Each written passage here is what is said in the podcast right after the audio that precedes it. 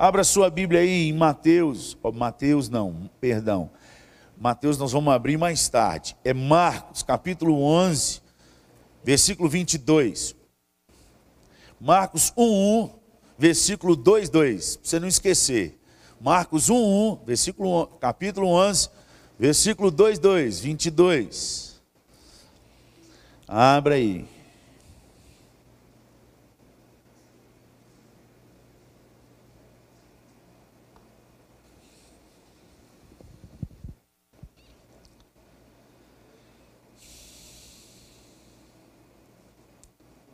Vamos ler junto comigo esse versículo?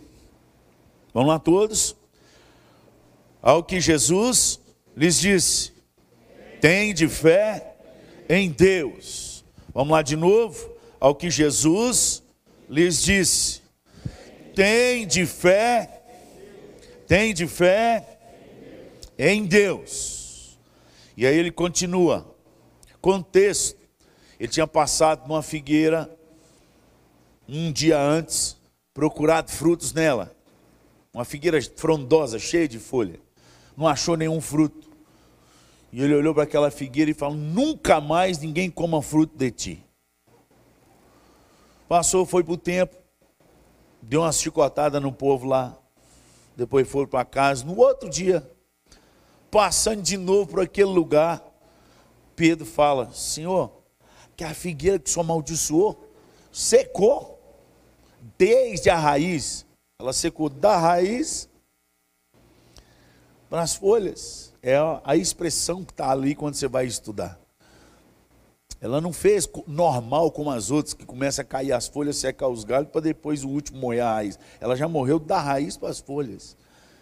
E aí Jesus para tudo e, e diz: tende fé em Deus. E ele continua: porque em verdade vos afirmo que se alguém disser a este monte, erga, erga-te e lança no mar, e não duvidar no seu coração, mas crê que se fará o que diz, assim será com ele. Por isso vos digo, que tudo quanto em oração pedirdes, crede que recebestes, e será assim convosco.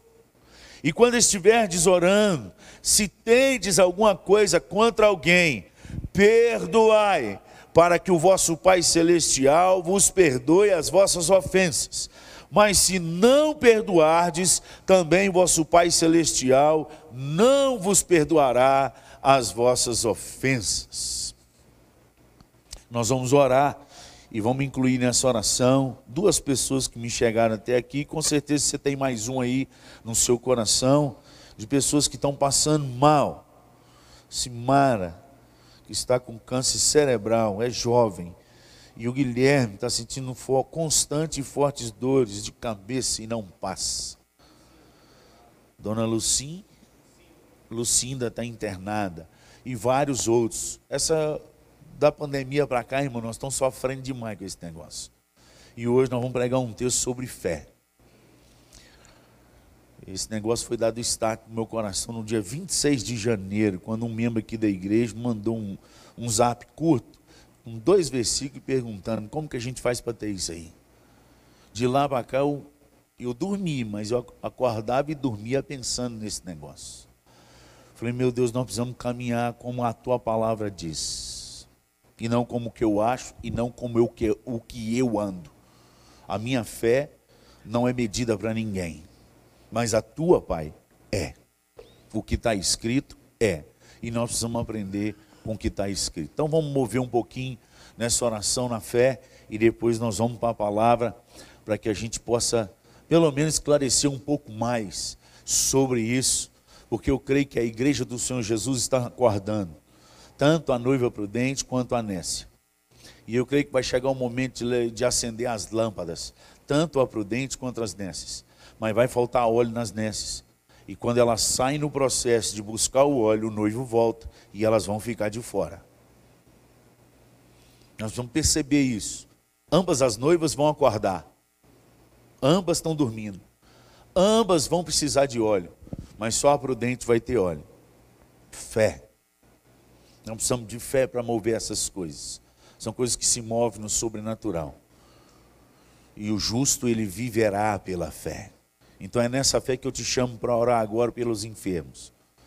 Ora, crendo. Mas primeiro, libere perdão e peça perdão. Porque esse texto fala sobre isso. Uma das coisas que interrompe ou que barra a nossa fé é a falta de obediência à palavra. E aqui Jesus foi claro nesse texto. nem comecei a pregar, mas nós vamos orar. Se não, irmão, a oração continua vazia. Ora aí.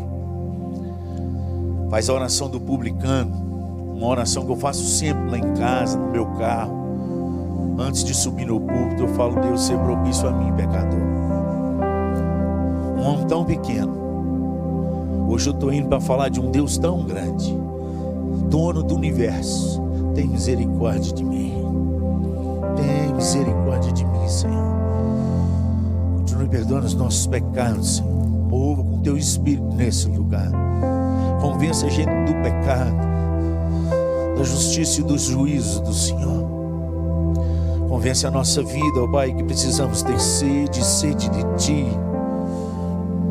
Vem sobre nós de uma maneira diferente nessa noite. Tira os entulhos da nossa alma, fortifica o nosso coração pedimos pelos enfermos nessa noite. Colocamos a Simara nas tuas mãos, Senhor. Algo que os médicos não dão conta de fazer. Mas basta uma palavra do Senhor, uma palavra do Senhor, de ordem vinda dos céus. Que essa menina tem mais anos, alguns anos de vida. E esse cérebro é regenerado pelo poder da tua palavra que vem do alto. E a tua palavra diz que onde estão dois ou três reunidos no nome do teu filho Jesus, e porventura pedirem pelo mesmo assunto, que o Senhor responde. E nós cremos em tudo que a tua palavra diz para a gente crer. Aumenta-nos a fé. Toca na Sinara. Toca, meu Deus, no Guilherme meu Deus, tem misericórdia do teu povo sem conhecimento e que tem perecido. Desperta-nos para ti. Dá-nos sensibilidade à tua voz e ao teu espírito. Meu Deus, como eu tenho pedido ao Senhor para que a tua verdade seja verdade na minha vida, em mim, através de mim. Que o teu povo nessa noite saia daqui sabendo que o Senhor é Deus e que opera maravilhas, que o Senhor ainda continua fazendo milagres, que o Senhor ainda move sobre as águas. Tu és Deus, Deus Todo-Poderoso, o grande Eu Shaddai, o Senhor das guerras. O Senhor está acima de qualquer uma delas. Vem sobre nós, ó Pai nome de Jesus, toca nos enfermos nessa noite, como o Senhor tem feito nesse lugar. E somente os enfermos têm sabido que o Senhor tem curado, porque o Senhor tem curado. Pois o teu é o poder, tu é a glória, tu é a honra e é para todo sempre. Teu é o reino. Vem sobre nós, Senhor, que eu diminua cada vez mais que teu Espírito transborde na minha vida cada vez mais. Que seja o Senhor e não eu. É em nome de Jesus que nós oramos. Amém. Marcos 11, 22. Ao que lhe respondeu Jesus: Tende fé em Deus. Como eu posso fazer para aumentar essa fé? Primeiro, você precisa entender o que é a fé verdadeira. Nós já temos falado dois anos, esse é o terceiro ano que eu estou aqui, e um dos primeiros sermões que eu preguei aqui quando eu cheguei foi sobre isso. Porque existe fé suficiente para curar enfermos, e muitos são curados, e, e, e a maioria que é curada, eles ficam felizes demais, mas nem todos são salvos desses que são curados. Como os leprosos, dos dez leprosos, os dez foram curados e só um voltou. O que voltou com gratidão no coração, Jesus perguntou para ele: Não eram dez o que eu curei? Onde estão outros nove? a tua fé te salvou. Jesus, naquele contexto, ensinando para nós, porque ficou registrado nas Escrituras, ele deixa imprimido na nossa alma que a fé também que salva, ela tem a ver com gratidão. Aliás, essa é a vontade de Deus para todos os homens. 1 Tessalonicenses 5,18 ele diz para a gente ser grato em tudo dai graças, porque essa é a vontade de Deus para com todos os homens. A fé, ela envolve gratidão. Gente que tem a fé genuína, ele decide sair da casa da murmuração e ele muda para a casa da gratidão. A casa dele para de ser um lugar de reclamação e a vida dele, e ele começa a agradecer por tudo, inclusive pelas lutas. Ele começa a agradecer e a cantar louvores a Deus, independente do que está acontecendo naquele dia com ele. E muitos desses, não poucos, experimentam o visitar de Deus no meio das lutas. E a paz de Deus, que homem nenhum consegue explicar, os visita naquele lugar. E poucos, não muitos, pelo menos, pelo que a gente lê nas Escrituras, alguns também são visitados com libertação das cadeias como foi Paulo e Silas, só tem registro dos dois.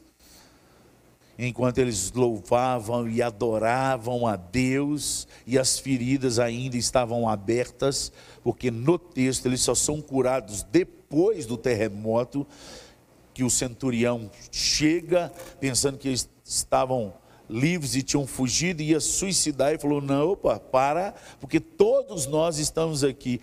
Deus não só deu o poder de louvar em meio à dor, mas Deus deu o poder de abrir as cadeias e o poder maior de nenhum preso sair daquela cadeia.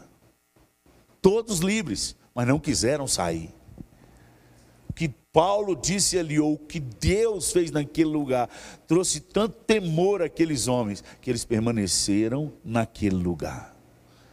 E então só depois eles foram curados. Acontece.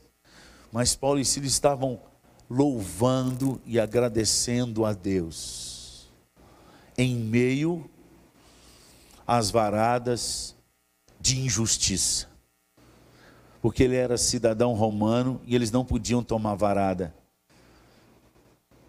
Você lê depois essa história.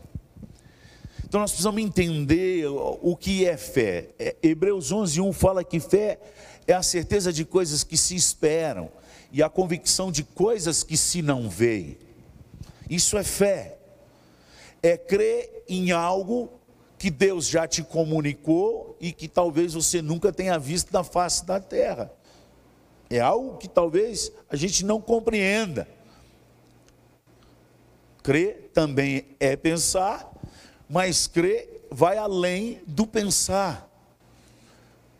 Crer é você acreditar no que Deus deixou escrito na Sua palavra, no que Ele tem ministrado, ainda que ninguém tenha visto, e você vai ver isso na Bíblia toda.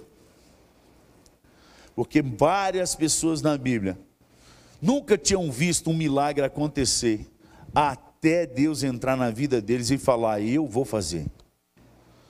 Na história da humanidade, de lá até aqui, Nunca na humanidade o povo tinha visto um homem de 100 anos, e o texto diz não era só 100 anos, ele já estava amortecido.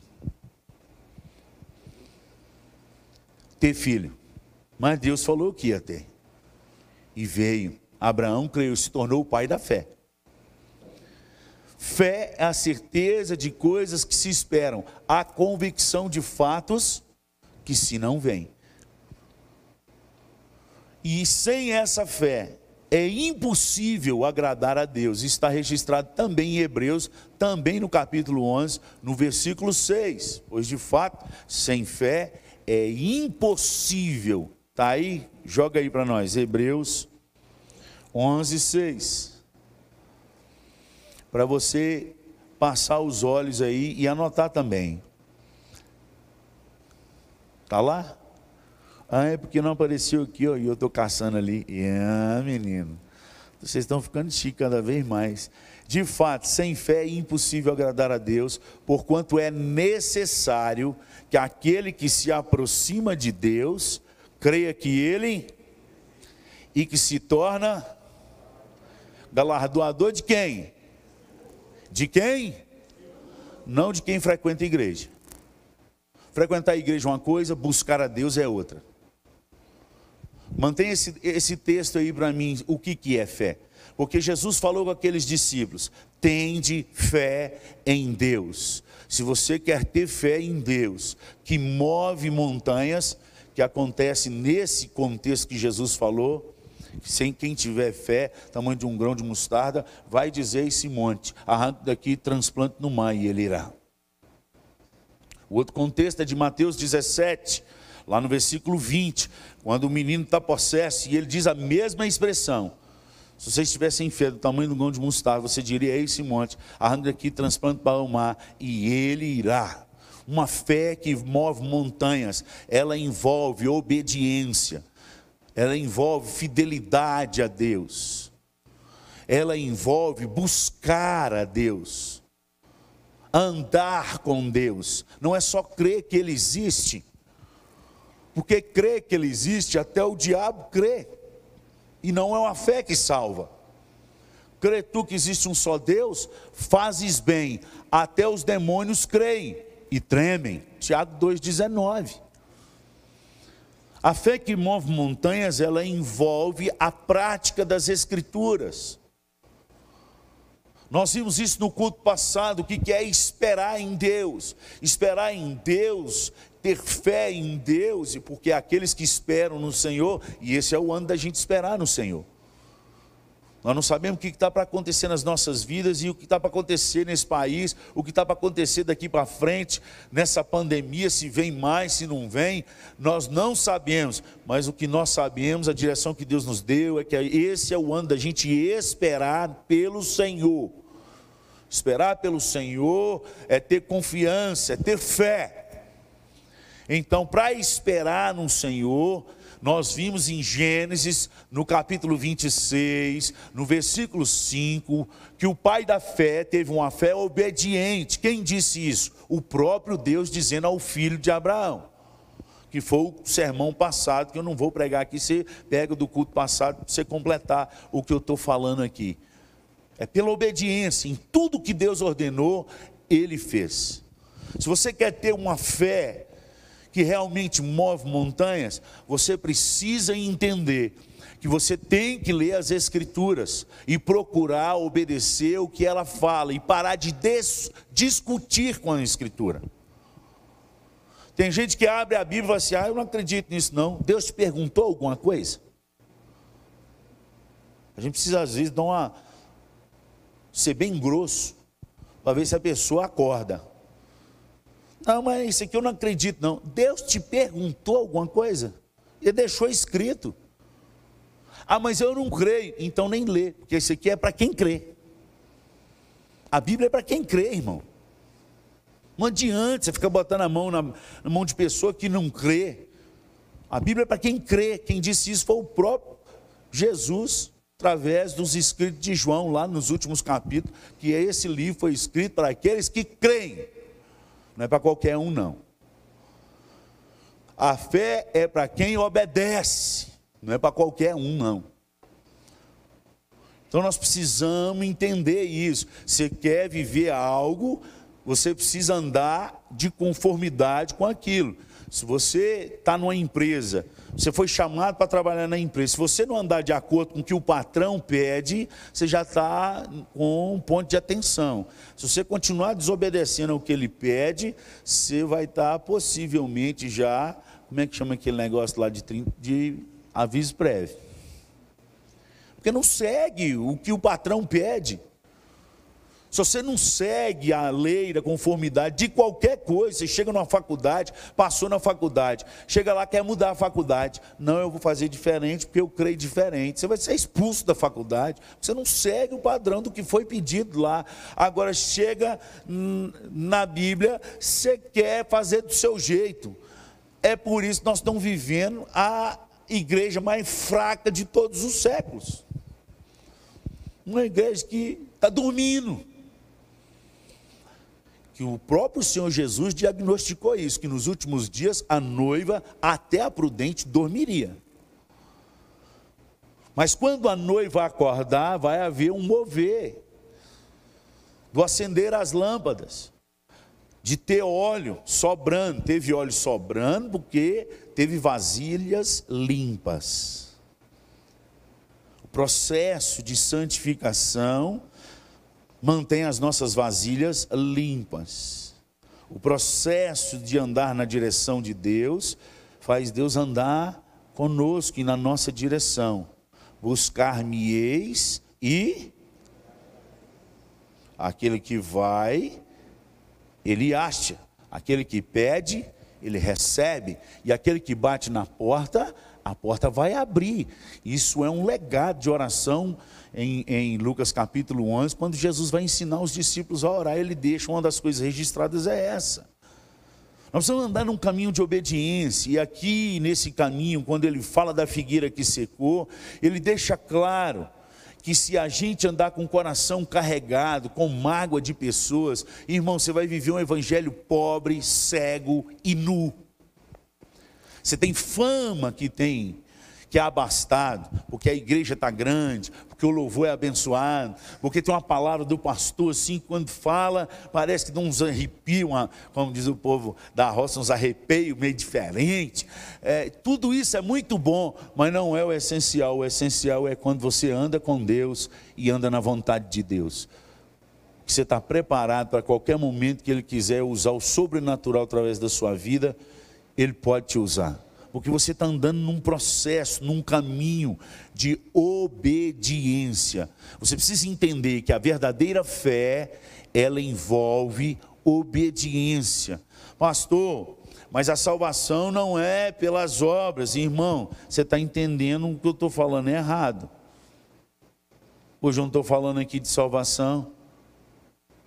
No dia que eu falar de salvação, vou citar para você Efésios 2, de 8 a 10 que a salvação nossa vem mediante a fé e pela graça. Não é de nós, não. É dom de Deus, não de obras para que ninguém se glorie. Mas você leu 10 também, você esquece do 10.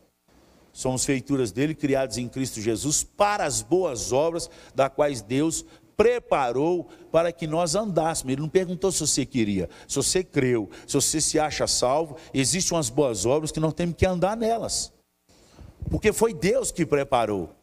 Jesus andou nas boas obras que Deus preparou para ele. Você vai ver esse registro lá na última ceia, de João 13 a João 17, e Jesus fala que ele fez tudo o que o Pai pediu.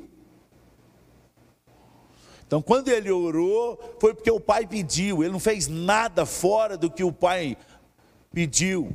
Ele fez exatamente o que o Pai pediu. E na oração sacerdotal em João 17, Jesus fala: Pai, assim como o Senhor fez comigo, faz com eles também. E ele, antes dessa oração, ainda fala assim: se vocês creem em mim, vocês vão fazer a obra que eu faço, e farão maiores ainda, porque eu vou para junto do Pai. Que medida é essa que a gente não tem alcançado? O que está acontecendo com a nossa geração, que diz que tem fé, mas diante do processo, de Mateus 17, a partir do versículo 14 que narra as escrituras. E a pessoa da igreja mandou Mateus 17, 20 para mim, né, naquele contexto. A turma estava ali e não conseguia. Hoje está pior do que aquela turma. Porque hoje, quando alguém fica possesso, o povo dá a linha, o povo corre, o povo tem medo. Falando, esse não é meu dom, não. Isso não é dom, não, irmão, isso é autoridade. Não existe dom de expulsar demônio, não. Lugar nenhum da Bíblia.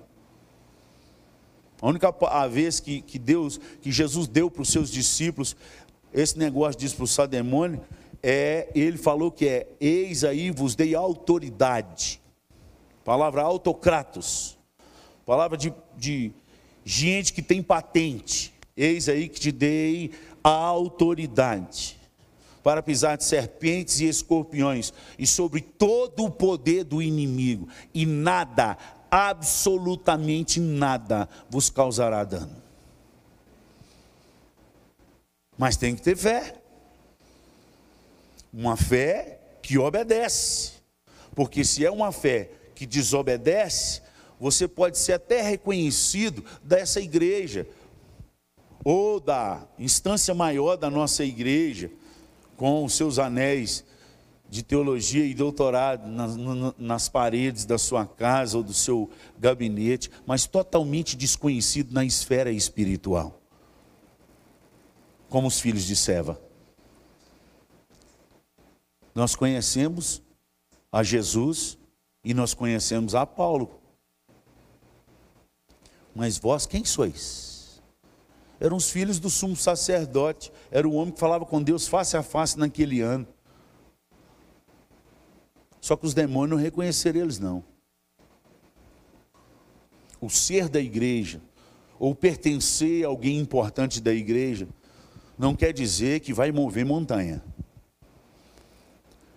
Jesus foi claro. Se tiverdes fé, do tamanho de um grão de mostarda, direis a esse monte. Ele começa a explicar agora qual é a medida do grão de mostarda. É pequenininha, é um detalhe, mas move montanhas. E o detalhe é, está aí no texto, por isso vos digo, que tudo quanto em oração pedirdes, crede que recebes, versículo 24 de Marcos 11, voltei lá, perdão, porque eu citei tanto texto, por isso vos digo que tudo quanto em oração pedirdes, crede que recebestes, e será assim convosco. E quando estiverdes orando, está tá no meio da oração, a oração de fé para mover montanhas. Se tiver alguma coisa contra alguém, perdoai. Ô, irmãos, é ordem. Isso aqui não é sugestão, é se você quiser, é para perdoar. Ô pastor, mas está doendo. Perdão tem nada a ver com, com, com emoção ou com sentimento. Perdão tem que haver, a ver com decisão. Deus mandou e nós temos que obedecer. Manda quem pode, obedece quem tem juízo, entendeu? Quando a gente decide perdoar, o Espírito de Deus vem e cura a nossa ferida. Porque essa, essa mágoa que está aí dentro, que você está com ódio, querendo matar os outros, nem ver, é algo da alma. E nem psicólogo, psiquiatra cura a alma. Eles passam uns remedinhos para dar um alívio, mas não cura. Quem cura a alma é o dono da alma. Só Deus. Então, no momento que a gente decide, Deus faz o resto. Uns ele faz assim, e o negócio some. É impressionante. Mas outros é uma caminhada árdua. Eu não sei a sua, mas a minha, em alguns, algumas vezes, foram dois anos de choro e de oração. Eu já tinha decidido perdoar. Mas o trem doía demais. Ainda vinha aquela vontade, falei, Deus, não deixa encontrar, não. Se encontrar e vir. Me ajuda que está doendo. Mas eu, Deus, eu quero lembrar o Senhor que eu decidi perdoar no nome poderoso de Jesus Cristo. Tira esse tem limpa, Deus. E eu tentei limpar, muitas vezes não consegui. Mas o que, que eu descobri nesse andar? Porque a nossa igreja, infelizmente, amados, por causa de erro de algumas igrejas, exageradamente, e vão a, além da palavra, a nossa igreja fica quem? E quem está mais errado? Quem está além ou quem está aquém? Os dois, tem ninguém mais errado. Você vai ver, vai ter as Olimpíadas aí agora, você vai ver com, competição de, de, de arco e flecha. Se ficar dois na final, tem o alvo lá. O primeiro joga as três flechas dele para lá do alvo. E o segundo, as flechas dele caem antes do alvo. Quem vai levar a medalha de ouro? Ninguém, porque não acertou o alvo. Então nós estamos ficando aquém com medo de ir além. E com medo de ir além, nós não estamos chegando aonde Deus quer. Fé. Tende fé em Deus. Caminho de obediência em tudo. Em tudo. Sobrenatural não é posse de nenhuma igreja pentecostal. sobrenatural é de Deus. Deus não é assembleiano, Deus não é batista, Deus não é pentecostal, Deus não é presbiteriano. Deus é Deus, irmão. Ele faz o que ele quiser, a hora que ele quiser. Ele continua sentado no trono. Agora, se você quer experimentar isso dentro da igreja onde você vive, mesmo a maioria não crendo, anda num caminho de obediência. O texto aqui fala: se você tem alguém para perdoar, perdoa. E aí essa fé move montanha. O povo fica aqui dentro frequentando igreja, passando pelo batismo, mas não muda de vida, não tem jeito, irmão. A oração não funciona. Não funciona. A gente sai daqui e, e ainda segunda-feira já começa a falar da vida das pessoas. Ô cidadezinha difícil. Frutal. Deve ter outras por aí. Mas aqui empatou com a primeira cidade que eu fui pastor, 23, 25 anos atrás. Quando eu comecei o ministério.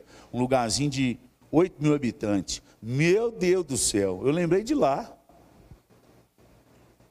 Se a gente acordasse meio dormindo, esquecesse, se fosse de short de pijama, com camisa de malha e chinelo, comprar pão na padaria, seis horas da manhã, seis horas da tarde, todo mundo da cidade sabia que o pastor foi comprar pão. Eu, não aconteceu isso comigo, não, só estou contando um caso. Mande roupa pelo avesso, eu já fui. Ai, Jesus, com a escova de dente no bolso, várias vezes. Todo mundo fica sabendo. Qual é o problema disso?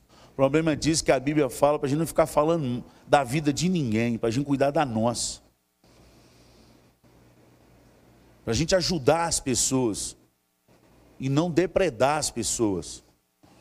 Para a gente tirar as pessoas do buraco não para jogar elas mais no buraco. A pessoa já está arrebentada com o trem errado que ela fez. Aí você vai multiplica a dor da pessoa, porque você conta para mais 100, para todo mundo rir ou ficar botando o dedo. Nós somos portadores, gente, da bênção de Deus. O povo de Deus, que são embaixadores de Cristo, são aqueles que aonde chega a paz que excede a todo entendimento, chega. Que aonde ele encosta, você já andou com a jarra? Sua mãe mandou você pegar, ou a sua mulher, uma jarra lotada de água, ou uma vasilha, que as vasilhas que elas vão fazer cozinhar para muita gente, e cozinha até na boca, e fala assim: pega lá para mim que eu não dou conta. Você já pegou uma dessas aí? E você pega aquela luva e pega pano de prato, mas não que você puxa aquele trem que você vai andar, o que, que acontece? Transborda, porque está cheio demais. Nosso Senhor Jesus diz que quem crê nele, do seu interior, fluirão rios de água viva, a transbordar. Então, aonde a gente chega, alguma coisa tem que transbordar. Você encostou ali, tem que derramar em alguém. E, a, e, Jesus falou que quem crê nele, de fato, de verdade, o que vai derramar sobre a outra pessoa é água viva, irmão, não é a língua, não. Entendeu? Nós precisamos ser mais intencionais nessa cidade ou aonde Deus nos levar é sair de manhã e falar: meu Deus, eu não sei com quem eu vou encontrar, mas eu quero sair daqui com aquela paz que o Senhor prometeu a dar aos teus filhos, eu quero sair daqui com aquela água transbordante que o Senhor prometeu aos teus filhos, eu quero sair daqui em obediência ao Senhor, segundo a tua palavra, porque se o Senhor precisar de mim, encostar em alguém e essa pessoa ser curada, eu quero ver. Nome de Jesus. Eu não quero isso, não, pastor. Não tem problema, meu filho. Eu já fiz oração hoje de manhã por você. Falei, meu Deus, e todo mundo da minha igreja que não quer essas coisas do Senhor, eu sou o primeiro. Pode dar para mim, Deus, que eu quero. No nome de Jesus, tem de fé em Deus, uma fé obediente, uma fé que obedece. Aliás, A graça que a gente tem é uma graça obediente. É porque você não leu a carta de Pedro. Se você tivesse lido a carta de Pedro, você saberia o que é graça realmente que é superabundante sobre nós. Aqueles que a graça derrama sobre eles, eles procuram ser santos porque Deus é santo. Então é uma fé obediente, uma fé que obedece à palavra, uma fé que vai na direção de Deus, que o desejo dele é andar com Deus de manhã, de tarde e de noite. Os prazeres desse mundo começam a não ter mais valor. Ele vai largando, porque agora ele está descobrindo algo melhor para ele. Como é bom andar com a casa que transborda Deus como é bom! E eu demorei demais para experimentar isso na minha casa. E olha que eu já sou há 25 anos pastor e já convertido, já há quase 32 anos. E nasci na igreja presbiteriana já há quase 51 anos. Porque a teologia não transborda, irmão. A teologia só nos informa, só nos ornamenta, só regula as coisas para o negócio ficar mais bonitinho. Mas se o Espírito de Deus não transbordar, é casa vazia. Com toda a teologia que você sabe. Quem disse isso fui eu, não, foi Jesus a Nicodemos em João capítulo 3. Mandou ele nascer de novo. Ele era doutor da lei, mas era analfabeto no espírito, nas águas, no poder de Deus. Nós precisamos andar do jeito que a palavra de Deus diz que a gente tem que andar. Tende fé em Deus. A nossa fé tem que transcender a teologia que, que nós pregamos. A nossa fé não pode ficar encaixotada naquilo que a gente prega. Porque a nossa fé não é na igreja presbiteriana do Brasil, ou no pastor antes, ou, ou, ou na, no, nos inscritos, porque em parte nós conhecemos, e em parte nós profetizamos. Quando vier o que é perfeito, ele vai revelar o todo, então não tem como. E a nossa fé é no todo, não é o em parte. Nós precisamos dar um passo de fé naquilo que Deus deixou escrito na Sua palavra, irmãos. Nós estamos lendo a palavra e falamos assim: ah, isso aqui não parece ser presbiteriano, não. Ô, ô irmão, quem que veio primeiro, a galinha ou o ovo? Porque você está perguntando para a Bíblia: quem que veio primeiro, Deus ou o presbiteriano? Deus ou John Knox? Deus ou João Calvino? Quem deixou escrita essa palavra para nós? O irmão, vamos andar no que a palavra de Deus diz. O problema é que tem uma turma que está andando no que a palavra não diz. E isso é perigoso, e está assim no nosso meio. Inclusive no Instagram. Tem uma turma que está andando aí no Instagram, e, e, tem uma turma da nossa igreja que está seguindo essa turma, porque eu, eu sigo meio escondido, só para dar uma lida. Mas não respondo nada. Mas quem viu essa semana, eu vou te contar só, não vou contar o nome, vou contar o caos. Não é um caos, é uma pregação. E o trem é ruim. Porque na pregação o pregador afirma que Adão comeu do fruto para defender a mulher dele. É muito retardado o Adão e quem está pregando.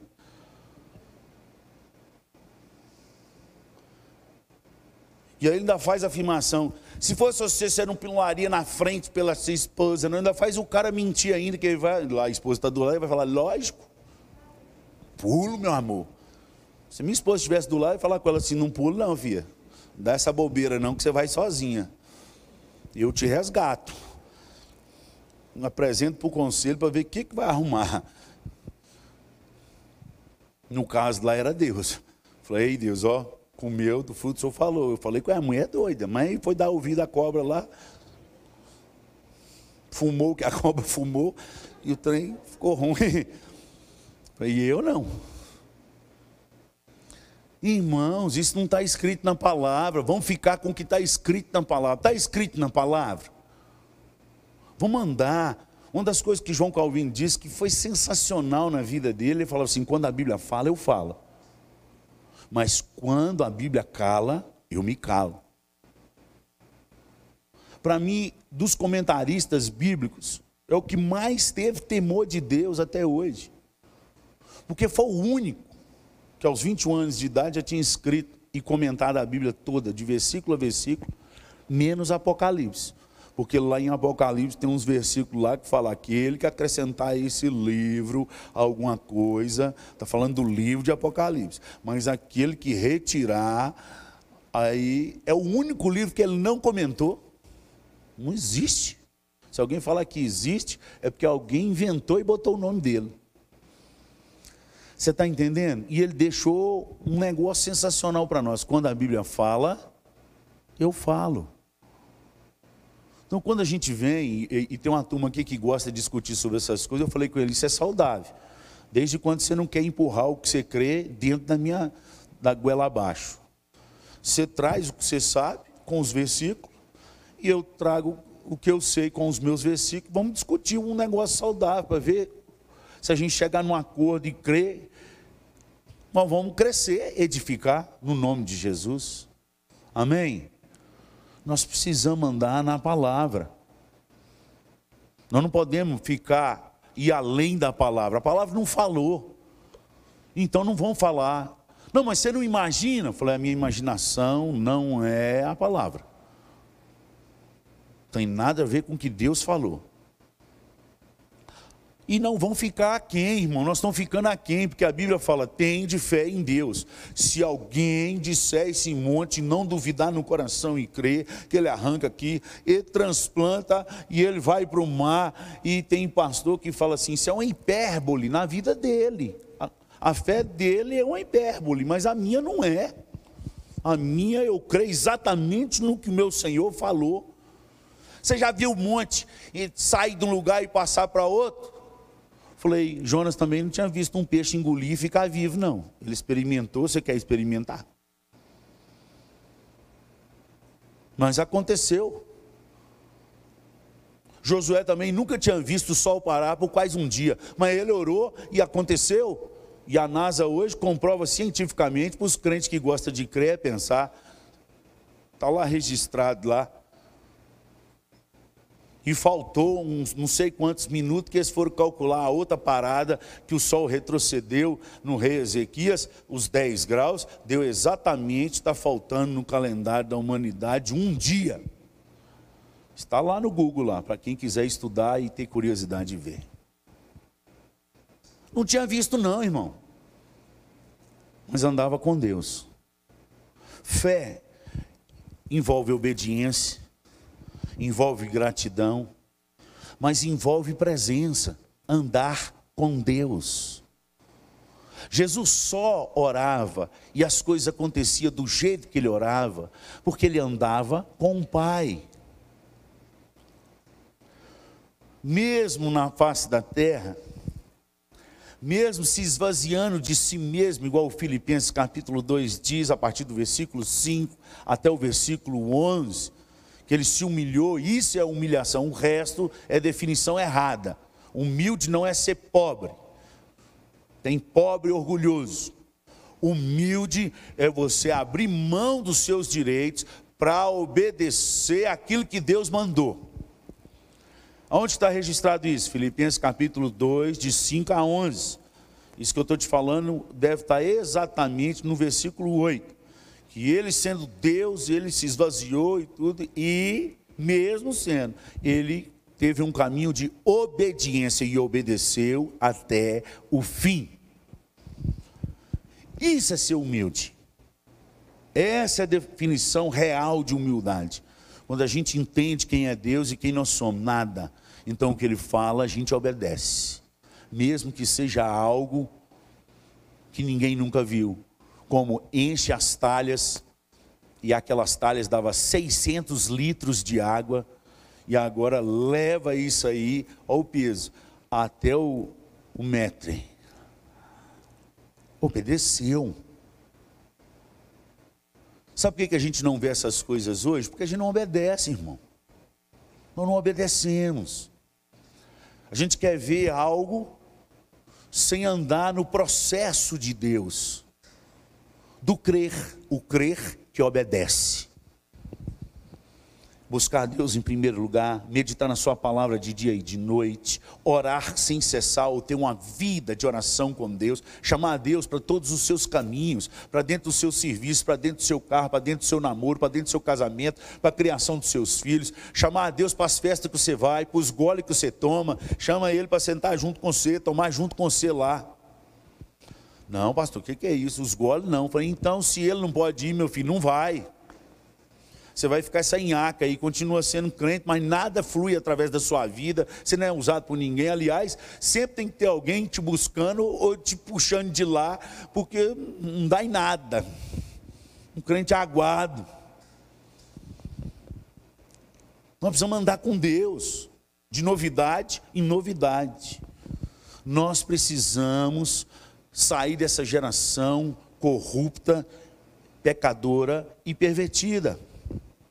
Marcos capítulo 17, Mateus capítulo 17, do qual foi o texto que me mandaram, no versículo 20, você vê o contexto lá, e quando eles perguntaram, por que, é que nós não podemos expulsar demônio? E ele falou,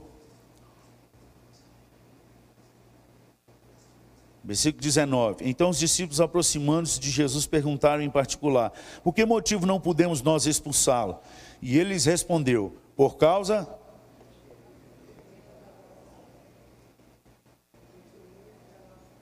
da pequenez da vossa fé. Aqui foi traduzido como pequenez da vossa fé, mas a palavra aí é apistos, ou apistia, que significa infidelidade, incredulidade, falta de fé, descrença, fraqueza na fé, infidelidade. Aí minha luzinha acendeu. Quando eu sou infiel a Deus, nos meus dias, nas minhas ofertas, nas minhas orações, na minha leitura da Bíblia, no meu não perdoar, não, eu ando até aqui, mas fulano eu não perdoo, não. Eu dou o dízimo, eu dou oferta, mas não perdoo. Você está sendo infiel, irmão, porque Deus falou que aquele que serve a Ele, que o ama, ele tem que fazer como Ele fez. Até quando, Senhor, deve perdoar o irmão se pecar contra nós. Até sete vezes, disse Pedro, assim na euforia, falei, rebentei a boca do balão, porque naquela época, na lei judaica, devia perdoar o mesmo pecado até três vezes. A partir do quarto, já dá bola para a pessoa, não. Ele falou sete para arrebentar. E Jesus voltou a, bola para ele e falou assim: não diga que sete vezes, Pedro, mas setenta vezes sete, o mesmo pecado para quem é ruim de matemática, como eu, dá 490. Já fiz a conta para 490 vezes o mesmo pecado. Aí você pensou, e agora o que Pedro pensou? Só que ele não externou o que ele pensou. Não dou conta, 490 vezes, não dou conta. Só que era Jesus que estava ali, não é o pastor. Aí ele educadamente falou assim: Senhor, aumenta minha fé. Entendeu?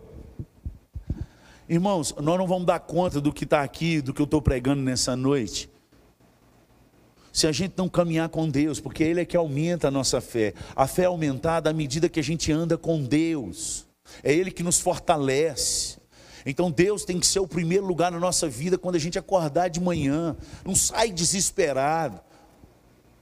Para um pouco diante de Deus. Agora, não queira passar uma, duas, três horas lá antes de ir para trabalhar. Vai tomar balão. Você quer recuperar os anos perdidos? Começa daqui para frente. 20 minutos é suficiente para você fazer a leitura de um, um versículo da palavra, um capítulo, de você meditar ali naquele versículo, pegar o versículo para você ficar lendo o dia inteiro e orar a Deus, você vai orando no caminho. E Deus, assim, é pai, gente. Não é padrasto, não. Tem uns padrastos ruins. São todos que são. Mas Deus tem padrasto que é muito mais do que pai. Perdão pela palavra que eu falei. É infeliz. Mas Deus é um pai que quando nos adota, ele nos abandona de jeito nenhum. E ele quer ter tanta intimidade com seus filhos Gente do céu. No dia que você entender isso, você vai saber. Se você teve um pai amigo, como eu tive, você pode chegar a qualquer hora, de qualquer jeito. Ele é seu pai. Você pode chegar arrebentado. Falei, Deus, eu, eu regacei o trem todo aqui, não vigiei, criei um problema que eu não dou conta de resolver, mas o Senhor dá. Me ajuda, Deus.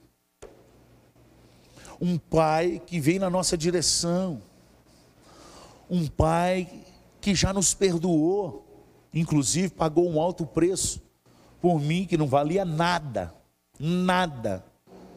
Quando eu vejo alguém na, na igreja assim, jovem, adolescente, daqueles da pá virada, da pá da enxada, da picareta, eu falo assim: Ê Jesus, eu era assim. Eu acredito no milagre dessa vida porque o Senhor fez comigo, o Senhor faz com qualquer um. Se a igreja pudesse votar para escolher quem vai para o seminário ou não, gente, eu nunca seria pastor. Pela minha igreja, onde eu congreguei, ô menino, foi expulso de acampamento minhas.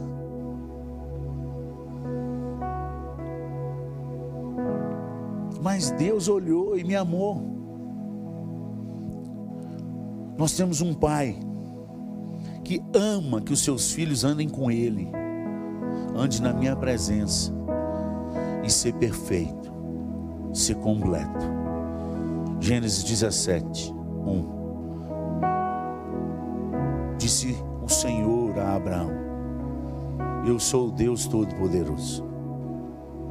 Anda na minha presença.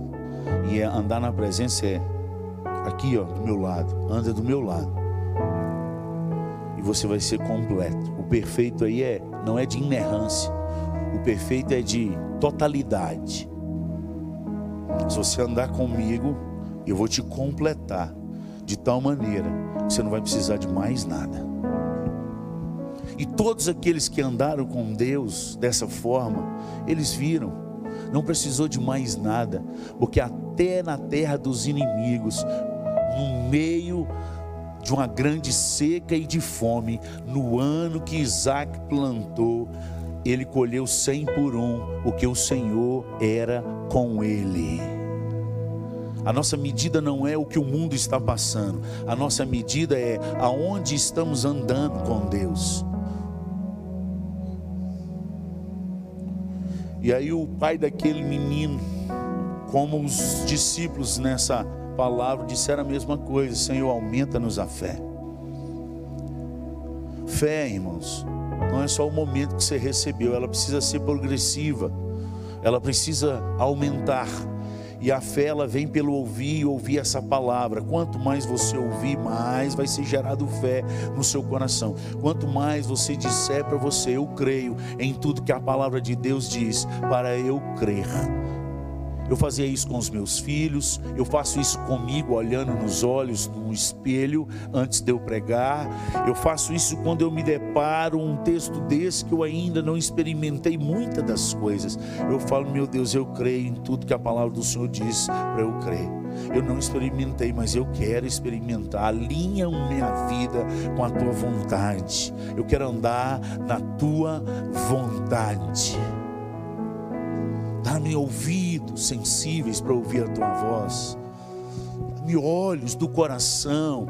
Ilumina meu coração para eu entender a graça e o poder do Senhor derramado sobre a tua igreja e sobre nós. Dá-me, meu Deus, o que Paulo pediu para a igreja, o Senhor deixou ser inspirado. Um espírito espírito de revelação, dá-me um espírito de sabedoria. Aonde está esse espírito, Deus? Vem sobre mim.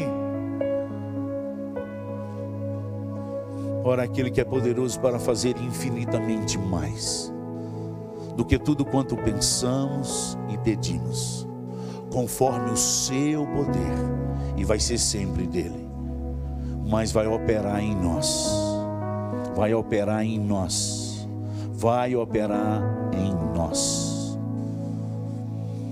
Ainda que a gente não seja alvo desse poder, pois Eliseu não foi. Fez o dobro de milagres de Elias, o dobro, conta na Bíblia que você vai ver exatamente o dobro. Mas Eliseu adoeceu da doença que haveria de morrer. Ele foi usado com o poder de Deus, mas não foi o alvo do poder de Deus, pois adoeceu e morreu. E tinha tanto poder na sua vida, ele andava com Deus, ele aprendeu com Elias, que andava durante e, e continuava e mantinha-se na presença de Deus, que ele sabia a hora de chover e a hora de não chover. Eliseu aprendeu tudo isso. E era tamanha a unção e a presença do Espírito de Deus sobre a vida de Eliseu, que após a morte dele, a sua sepultura aberta, os seus ossos sequíssimos naquela sepultura, vieram o povo correndo da guerra, com um amigo que estava morto nas costas, quando viu que não dava conta de carregar, jogou dentro da sepultura. E o texto diz que o corpo batendo nos ossos de Eliseu, ele ressuscitou. Ele foi instrumento do poder de Deus, mas não foi o alvo do poder de Deus. Nós precisamos aprender isso, irmãos. Nós precisamos aprender isso. A gente tem que deixar de ser filho mimado porque eu creio, porque eu oro, porque que eu não sou curado? Se for da vontade de Deus, você vai ser, filho. Mas pelo menos ora. Ora. No nome de Jesus. Creia. Vamos fazer a nossa parte. Vamos suplicar. Vamos clamar. Nem todas as vezes vai ser do nosso jeito, até que a gente aprenda a ouvir a voz de Deus e andar com Ele não vão saber a hora de falar, de orar e não vão saber a hora de parar. E isso é muito bom, mas é terrível. Como assim, pastor?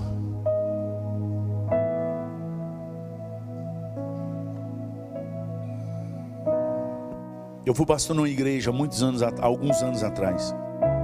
Estou sem lenço, vou usar a máscara. Espero que minha mulher não veja.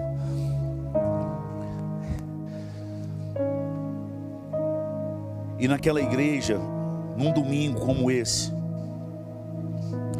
depois de já ter orado por umas jovens e, e Deus ministrado algo no coração delas, e depois eu descobri que o que, o que eu falei, sem pensar, na hora que eu estava orando, veio, e eu falei, meu Deus, acho que falei besteira, me perdoa. E um negócio, o outro pastor falou, não, é de Deus, fica tranquilo. O padrasto delas é estéreo.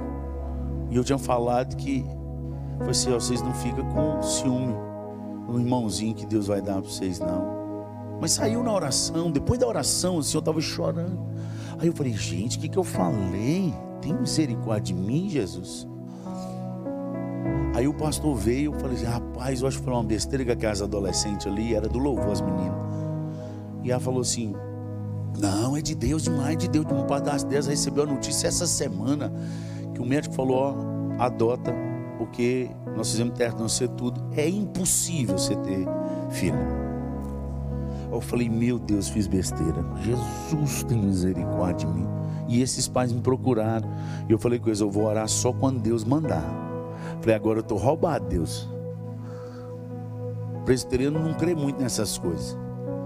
Eu ainda falei para que que eu fui falar que tem? Falei que ia ter irmão e, e que ia ser irmão, irmão. Falei, estou enrolado, estou enrolado, Deus. Eu chorei dentro de casa, eu fiquei, aquela noite eu não dormi. Mas passaram dois meses, naquele domingo, o domingo que eu quero contar.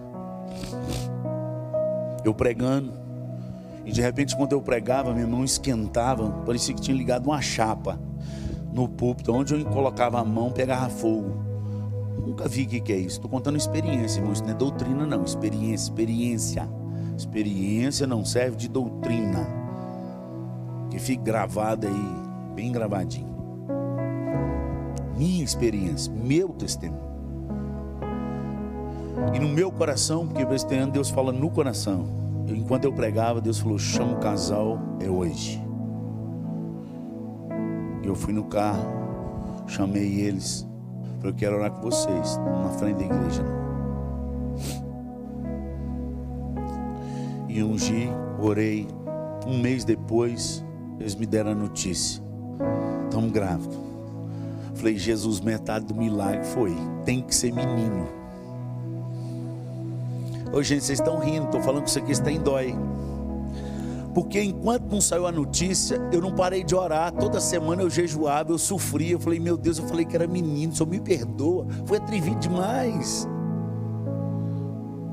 O Thales está lá, na Igreja Presbiteriana da Paz, com seus pais.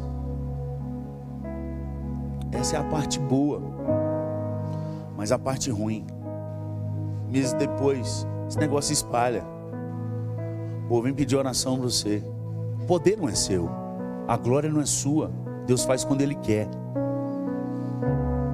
E veio uma senhora e falou: Pastor, eu sei que sou homem de fé. Eu falei: Amém, glória a Deus. Eu estava empolgadíssimo com aquela história. Porque eu fui lá e voltei. O menino só nasceu depois. Quando a menina, quando essa pessoa engravidou, o negócio espalhou. Aí essa mulher veio. O menino nasceu depois dessa história que eu vou contar. Falou, ora por mim que eu tenho um negócio, os médicos não descobrem o que, que é, mas eu sei que sou homem de fé. Põe a mão, foi eu creio. Creio, vou pôr a mão. Em nome de Jesus. Eu estava fortalecido, irmão. O negócio estava acontecendo. Falei, vai acontecer em nome de Jesus. Tá? Botei a mão sobre aquela mulher.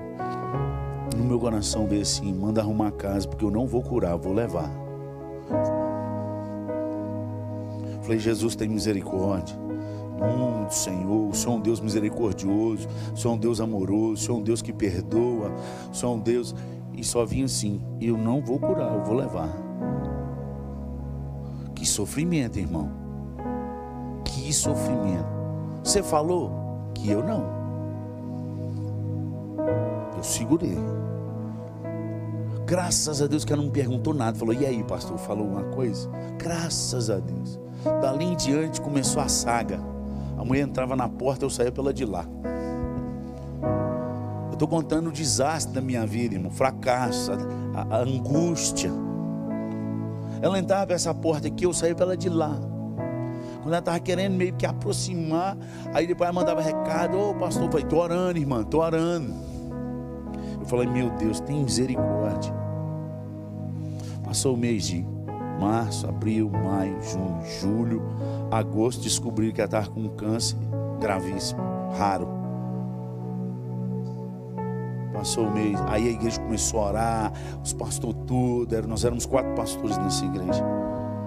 E eu também no meio, sem falar nada. Quando foi em janeiro, saindo de férias, eu chamei o presbítero, que era genro dela. Falei, irmão, quero te pedir perdão. Presbítero Eli. Por que, pastor? Falei, rapaz, eu estou carregando um peso, está adoecendo minha alma. Aí contei. Algum, alguns meses atrás, sua sogra me pediu oração nesse lugar. Aí contei tudo para ele. E eu chorando. Falei, eu não fui homem de falar. Me perdoa. Mas encosta sua esposa e a irmã dela perto dela, porque eu queria ser anátema. Eu queria ser anátema. Mas se Deus falou, ela vai embora. Viajei, quando eu voltei, cheguei na segunda, ela morreu na quarta.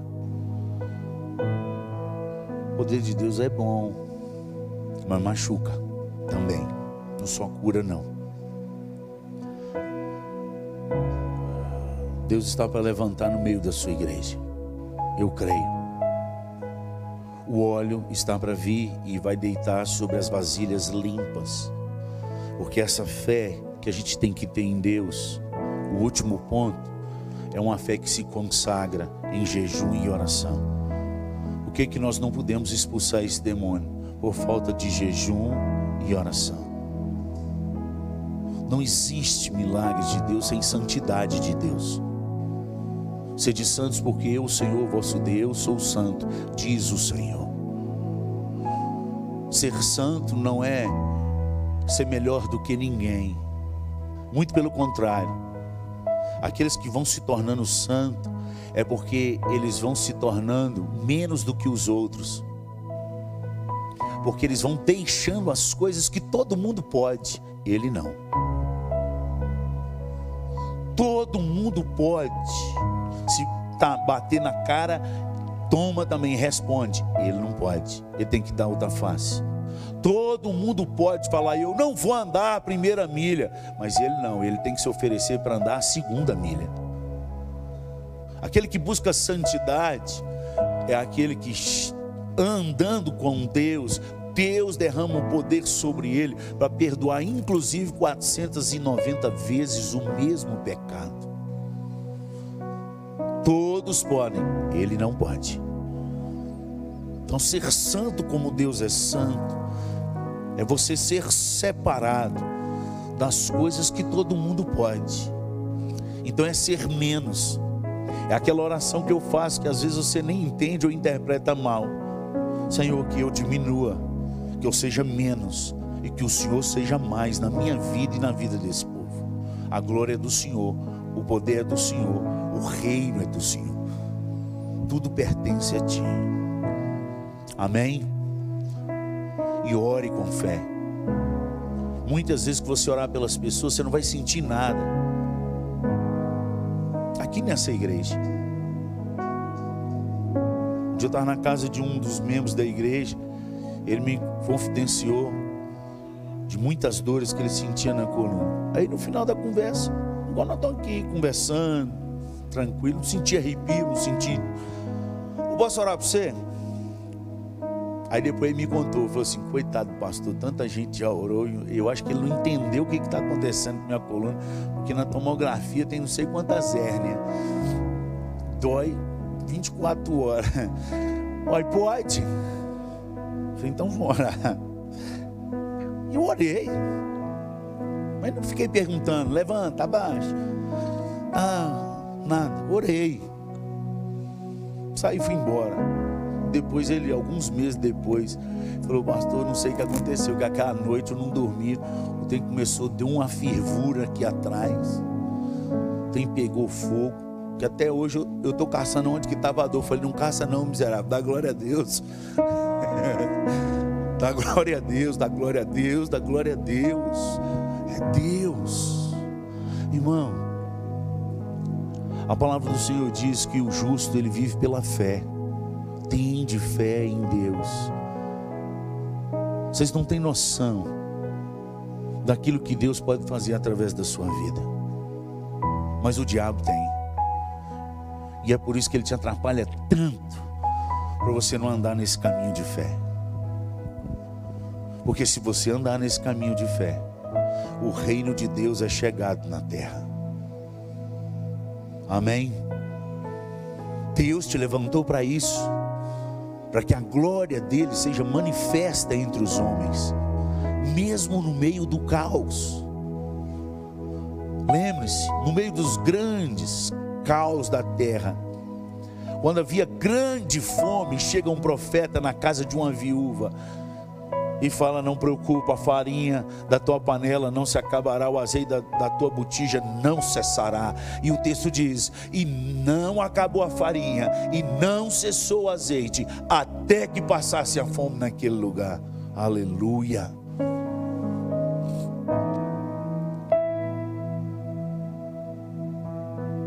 Eu sou fascinado pelas histórias de Deus. E na história de Elias, um dia eu chorando, muito dentro do meu quarto. E eu falei, meu Deus, eu queria tanto ter aquela capa. Eu queria tanto que o Senhor escutasse a minha oração como a de Eliseu. Quando ele volta do rio Jordão, na minha ida, Elias bate a capa, o rio se abre. E ele viu rio se abriu, separou, os dois passaram, o rio voltou normal.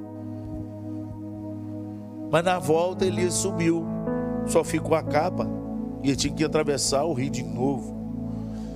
E ele grita. Acho que mais por medo que por fé. Isso é, eu acho, está escrito, não. Está escrito, não, fica só com o que está escrito. E ele bate ali e fala: Onde está o Deus de Elias? E o rio se abriu de novo. E eu estava numa crise. E eu falei, meu Deus, onde está o Deus de Elias? Aonde está? Depois de algumas horas chorando, gemendo, gritando dentro daquele quarto. Eu ouvi Deus falar comigo assim: Estou aqui, meu filho. Mas eu te pergunto: aonde estão os meus Elias que andam na minha presença? Aonde estão os meus Elias? Que Deus te levante nessa noite no nome poderoso de Jesus Cristo. Homens como nós, semelhante a nós, diz Tiago 5,17, sujeito aos mesmos sentimentos, mas orou com instância. Tem de fé em Deus. Quem tem fé em Deus não para de orar. Orou com instância. Vamos colocar de pé. Quero orar por você.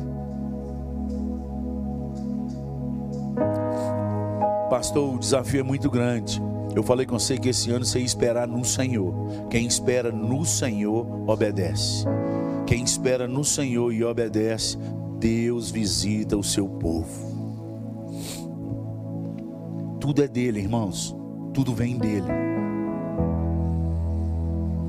Tudo vem No dia que você entender isso, Salmo 23, ele vai ser uma realidade na sua vida. Você não vai só recitar, achar ele bonito, saber de cor. O Salmo 23 vai ser uma realidade na sua vida. Na versão que mais exprime o valor daquele salmo, ó eterno meu pastor, eu não preciso de nada.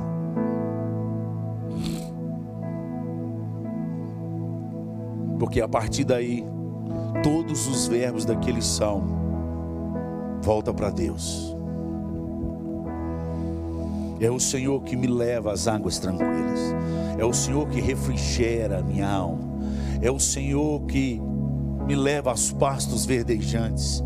Se eu andar pelo vale da sombra da morte, é o Senhor já está lá.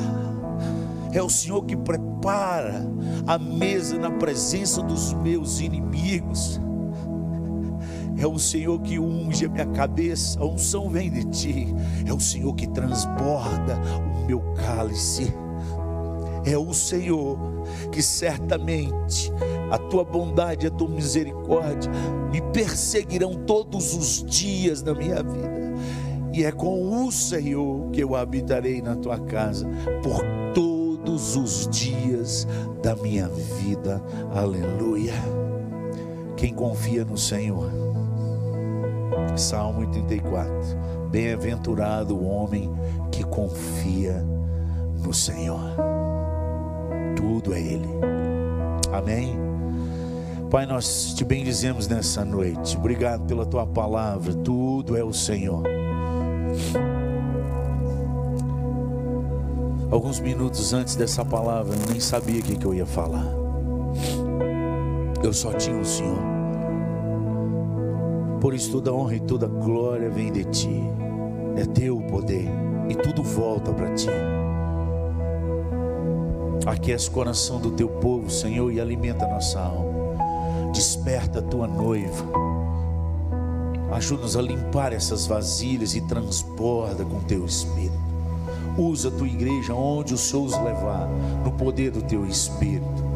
E quando eles abrirem a boca para orar, que os teus sinais venham no nome poderoso de Jesus Cristo, pois teu reino, teu poder e tu é a glória e é para todos sempre. Nos dê um caminho de obediência, Senhor, no nome poderoso de Jesus Cristo.